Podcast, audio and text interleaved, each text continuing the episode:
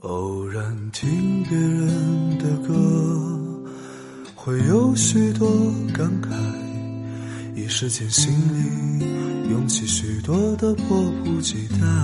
亲爱的听众朋友，大家好，欢迎你收听今晚的《都市夜归人》。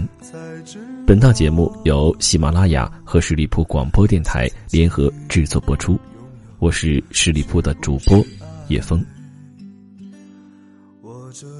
喜欢叶枫节目的朋友，可以在喜马拉雅搜索“听叶枫”或者是主播叶枫，对我进行关注。同时，也欢迎你在微信公众号搜索“十里铺广播”，关注我们。同时，也可以加我的个人微信“叶枫”的拼音小写“八五八”，叶枫八五八。时常，叶枫会在微信当中收到听友这样的一些讯息。自己拥有一份不错的、稳定的体制内工作，但是对外面的世界充满了向往，总是想换一份工作，但是又舍不得现在的稳定。其实，叶峰呢也经常会有这样的想法。不管你是否下定决心离开，都请你保持能随时离开体制的能力。今天我就想和你分享这样一个故事：保持能随时离开体制的能力。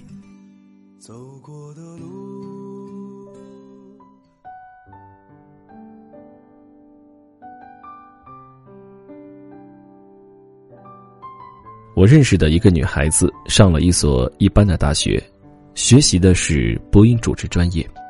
别说一般大学了，就算是中国传媒大学学习播音主持，除非大学四年不停折腾，要是不认识的人，专业不过硬，也很难进体制内电视台工作。幸运的是，他的父母在北京还有一些人脉，找了找，用了用。然后让他得到了体制内的一个实习的机会，虽然只是实习，但小姑娘很努力，认真处理同事关系，扫地、端茶倒水等杂事，刚过来就全部承包了。大家看在眼里，记在心里。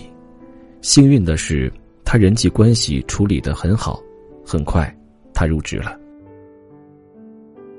他开心了几天，生活马上回归到平静。他每天早上七点挤公交打卡，到了就不停的开会。领导面无表情的讲话，让他困到掐自己大腿。他时常坐在电脑边无所事事的看着屏幕，偶尔上一下淘宝，还要看周围同事的眼神。一周出去采访出镜的时间很少，他说自己喜欢这样。哪怕累点儿，也不希望太闲。毕竟这是他当时来这里的初衷。可是人终究是懒的，久而久之，他也不喜欢跑动了。每次出去采访，他也学会了跟同事一样怨天尤人。每次出镜，他也慢慢的懈怠了下来。那天我们聊天，他告诉我，两年了。他的专业技能不但没有进步，反倒退步了。我问为什么，他说闲着呗。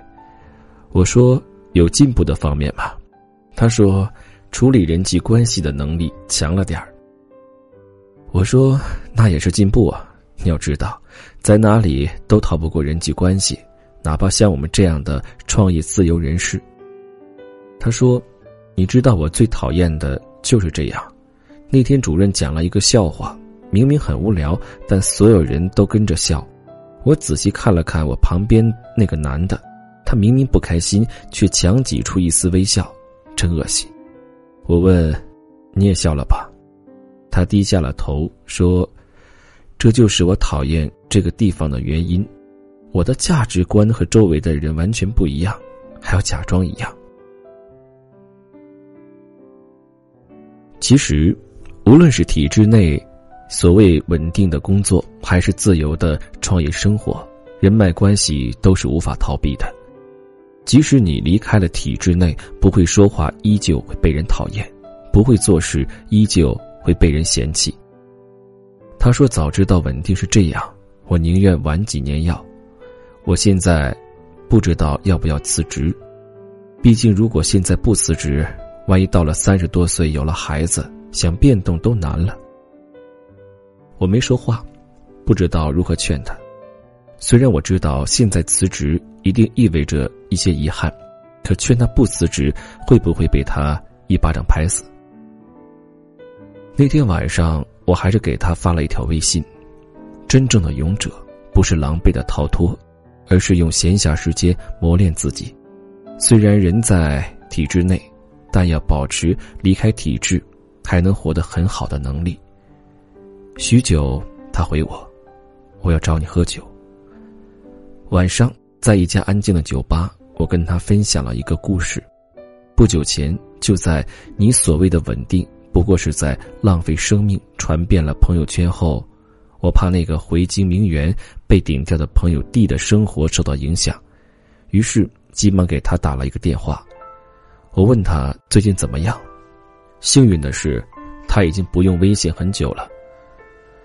后来才知道，他找了很多人，花了不少钱想回北京，梦想破灭后，他并没有像其他在体制内的人一样，不停的抱怨指责。甚至要求离开。反之，他报考了中级口译证书和注册会计师。他关了手机，除了每天和父母打打电话、和朋友聊天，剩下空闲的时间全部投入到工作学习中。工作偶尔加班，但闲暇的时间，他立志磨出一技之长。他的坚持逐渐能让他看到希望。你想知道结果是什么吗？他考上了注册会计师，高分通过口译，因为成绩优秀，很快被北京的一个单位领导看上。他原本默默无闻，甚至在学习过程中得罪了很多领导。有趣的是，当北京要人的时候，单位领导忽然发现自己单位还有个这样的宝，一定要让他进机关。电话里，他笑着告诉我，现在他正在纠结要不要回北京。我说：“必须回来呀，我们都等着呢。”他说：“可是这里给的待遇更好啊。”我笑得很开心。一年前，他无法主宰自己的命运，社会关系错综复杂，一不留神，命运让他摔了一个跟头。可正因为他没有退缩，即使在体制内工作，许多事情身不由己，他依旧保持了学习的能力。保持了每天进步的状态，保持了即使离开依旧能生活的很好的力量。几天前，他给我发了一条微信，告诉我这样一个道理：体制内有两种生活方式，第一，靠人际关系活着，这样的人需要游刃有余，可他的升官发财是跟人脉和领导的决定息息相关的。你要遇到个好领导还好说。要是遇到个二货领导，你就算有天大的本事，也要夹着尾巴当孙子。第二，靠自己的能力，这样的人在哪里都是螺丝钉，像 U 盘一样，插到哪个主机都能运转。这样的人，他的前途命运，只和自己的专业技能息息相关。只要人脉关系不那么差，活的大体还是很自由的。他笑着说：“哥现在就是这样的人。的确，当一个人的命运变成了别人案板上的肉，总是由别人的一举一动来决定。每天只是在体制内混吃等死寄生，当那所谓的稳定破碎后，留下的只会是悲剧。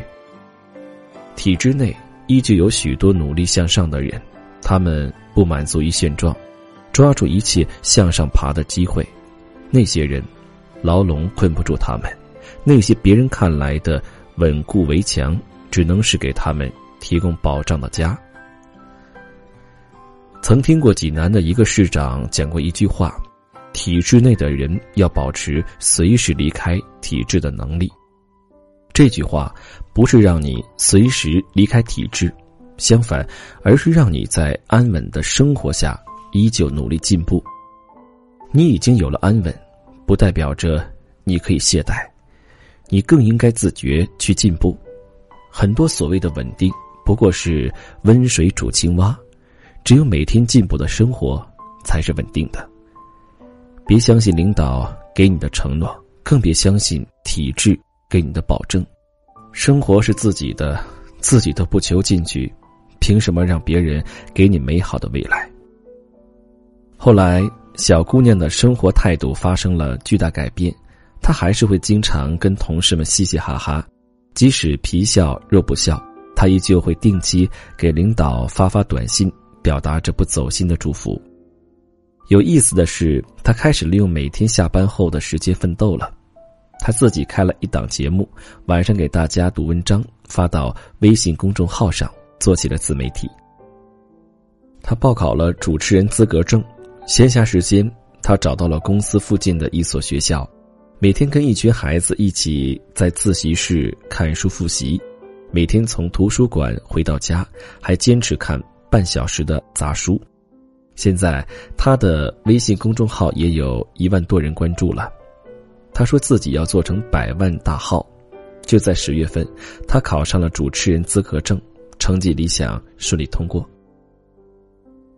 那天我看到了他的朋友圈，写着《肖申克的救赎》里面的那句名言：“有些鸟儿是永远关不住的，因为他们的每一片羽翼上都沾满了自由的光辉。”的确，对于那些每天都在努力的人，体制内和体制外的选择重要吗？后来，他的很多朋友都离职了，他因为能力强，升职速度很快。他笑着告诉我：“辞职前他们不会做的事情，辞职后他们也没有去做。他们每天依旧朝九晚五，叫嚣着世界很大，我想出去看看，抱怨着工作累没保障。唉，生活变了，人没变而已。的确，生活是自己过的，无论在哪儿，你总应该有一颗热血的心。你要知道。”很多你无法解决的问题，不是通过辞职就能解决的。让自己具备独立生活的能力，具备一技之长的资本，是需要无数个夜晚的静思，无数寂寞时光的堆积而成的。所以，别抱怨身边的不公，别后悔自己选择的牢笼，别痛恨自己身上的枷锁。只要你还在进步。枷锁只会变成翅膀，牢笼只会变成家。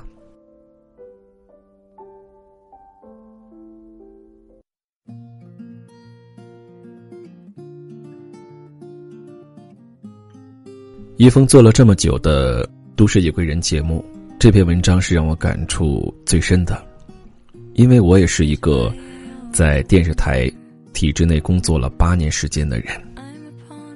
刚刚到电视台实习的时候，也是承包了办公室所有打扫卫生的工作，跟周围的同事相处的还算不错。